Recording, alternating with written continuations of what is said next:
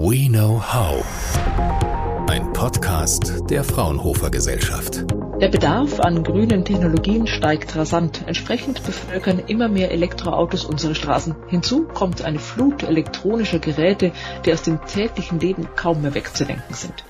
Die effiziente und umweltfreundliche Produktion von Batterien rückt deshalb immer mehr in den Vordergrund. Vorreiter der aktuellen Forschung ist das Fraunhofer Institut für Werkstoff- und Strahltechnik IWS in Dresden und dort vor allem das Forschungsteam um Dr. Benjamin Schum. Hallo Herr Schum, willkommen beim Fraunhofer Podcast.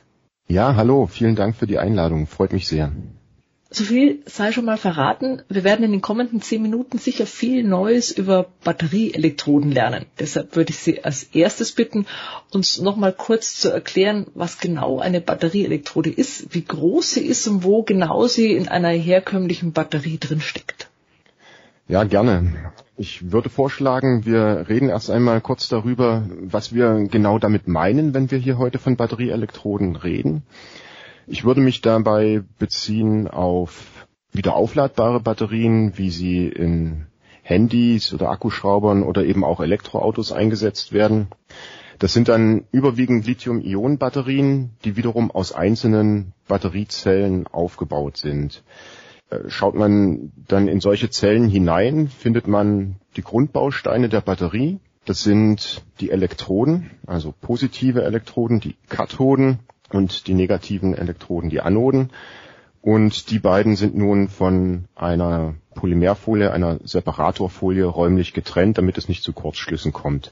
Und das alles ist äh, von einer Elektrolytlösung getränkt, die erlaubt, dass die Ladungsträger, also die Ionen und die Elektronen in der Zelle fließen können. Wie groß muss ich mir sowas vorstellen, wenn wir jetzt von einem Akku in ja, einem Akkuschrauber reden zum Beispiel oder dann auch in einem Elektroauto in, von der Batterie? Mhm. Ja, gut, kann man sich das auch vorstellen bei so einem Handy-Akku zum Beispiel. Dort hat man ein Elektrodenformat, was ungefähr der Fläche von Kreditkartengröße entspricht. Das sind dann mehrere einzelne Blätter davon gestapelt. Aber eine ganz andere Größenordnung ist das dann im Elektrofahrzeug. Dort kommen dann mehrere hundert Quadratmeter an Elektrodenfläche zum Einsatz. Die aber dann ja doch auch so gefaltet und komprimiert ist, dass sie ja dann wieder reinpasst in die Batterie, oder? Also in der Herstellung ist sie so groß, aber dann wird sie ja wahrscheinlich wieder kompakt gemacht. Genau, ähm, das gibt ja unterschiedliche Technologien, entweder gewickelt oder gefalten oder in einzelnen Blättern gestapelt, so dass man dort unterschiedliche Formate abbilden kann, unterschiedliche Formfaktoren abbilden kann und somit die einzelnen Zellen aufbaut. Das können, wie gesagt, Rundzellen sein. Das kennen wir alle von zu Hause, die Rundzellen. Im Handy sind das wiederum gestapelte Zellen in, in Verbundfolientüten eingepackt.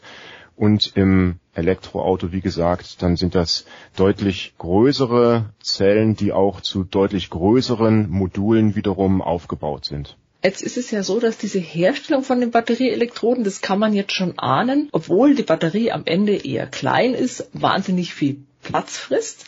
Warum brauche ich denn so viel Platz, um so eine Elektrode herzustellen? Warum muss die überhaupt so groß sein?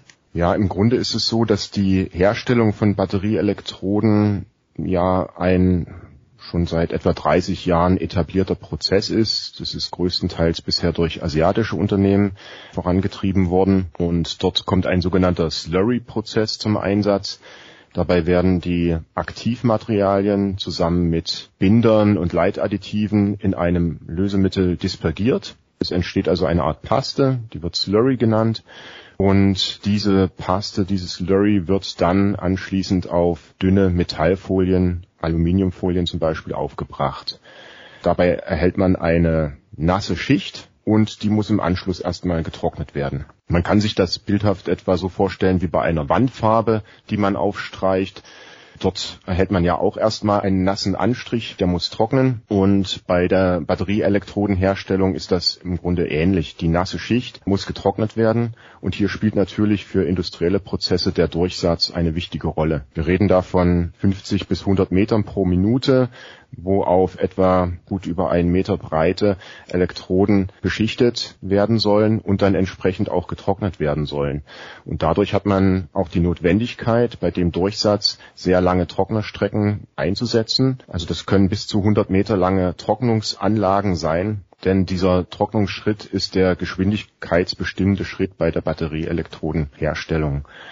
Und dadurch ist eben auch der Platzbedarf beschrieben. Das kann man sich dann also sehr gut vorstellen. Solche 100 Meter langen Anlagen, das sind also sehr große Geräte, die dort in den Fabriken Platzbedarf mit sich bringen. Und wenn diese Anlagen dauerhaft laufen, kann man sich auch sehr gut vorstellen, dass das ein sehr energie- und deswegen auch kostenintensiver Prozess ist und natürlich auch bei den aktuellen Diskussionen zur Energiepolitik auch ja entsprechend beleuchtet werden muss. Und besonders umweltfreundlich ist dieses Verfahren auch nicht, richtig? Ja, also sehr energieintensiv und das ist natürlich ein Punkt, aber ein anderer Punkt ist auch, dass dieses Lösemittel, in dem die Aktivmaterialien dispergiert sind, ist häufig auch ein toxisches organisches Lösemittel. Das heißt, also umweltfreundlich ist das gar nicht. Und die Betreiber der entsprechenden Anlagen müssen eben großes Augenmerk auch darauf richten, dass das Lösemittel im Prozess verbleibt, dass es nicht entweicht. Es muss also aufgefangen und zurückgeführt werden, um dort keine Exposition zu riskieren. Jetzt haben wir Sie unter anderem zu diesem Podcast eingeladen, weil Sie und Ihr Team eine Lösung für all diese Probleme gefunden haben.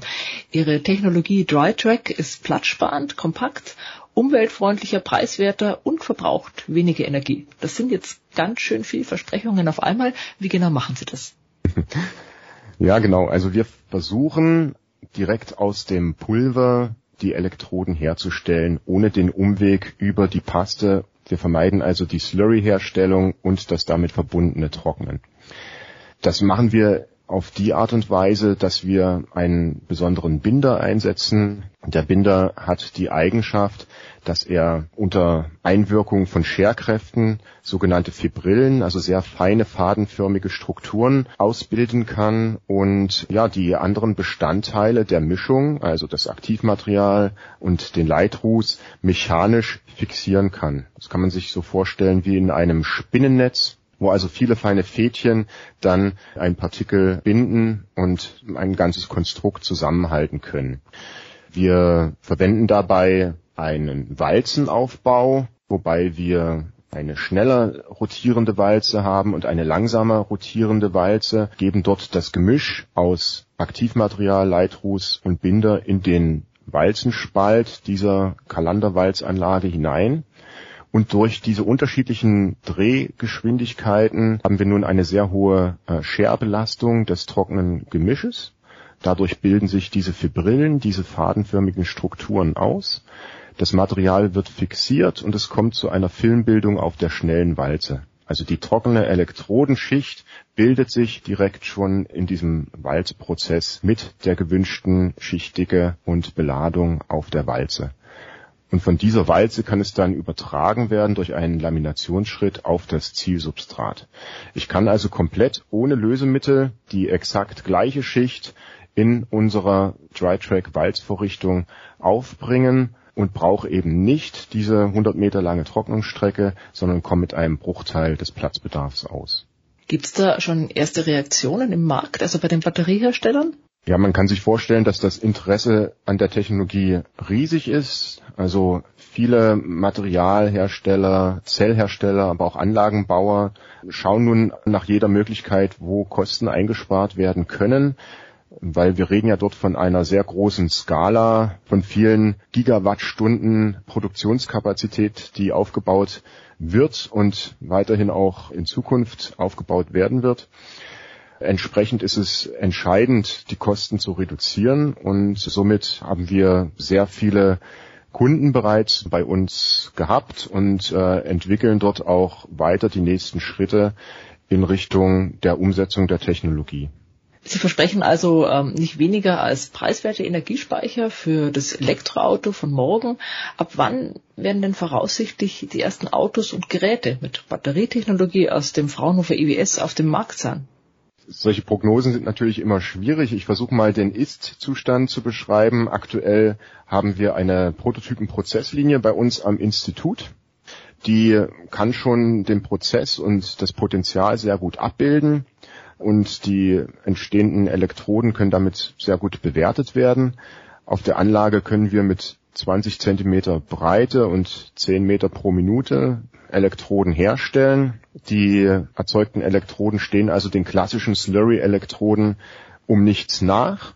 Und das ist schon erstmal die Grundvoraussetzung, dass man davon überhaupt reden kann, dass es hier ein Zukunftspotenzial für diese Technologie gibt. Jetzt ist es so, dass natürlich der Sprung in eine Gigafactory ein sehr großer ist und man dazwischen natürlich noch Zwischenschritte hat. Also aktuell planen wir mit unseren Partnern die Realisierung von Pilotanlagen, das heißt also eine nächste Skalierungsstufe der Technologie und in diesen Anlagen werden dann weitere Fragestellungen der Skalierbarkeit noch besser beleuchtet werden können. Bis dann die Technologie aber in die Großserienproduktion überführt wird, vergehen sicherlich noch ein paar Jahre. Also hier sind die Entwicklungszyklen vor allem auch in der Automobilindustrie doch relativ lang und die Anlagenmaßstäbe sind sehr, sehr groß, so dass sie sich wahrscheinlich schon noch mindestens fünf Jahre gedulden werden müssen, bevor wir dort zu einer Großserienproduktion übergehen können. Aber das ist ja immerhin eine greifbare Perspektive. Vielen Dank an Benjamin Schum vom Fraunhofer IWS für dieses Gespräch.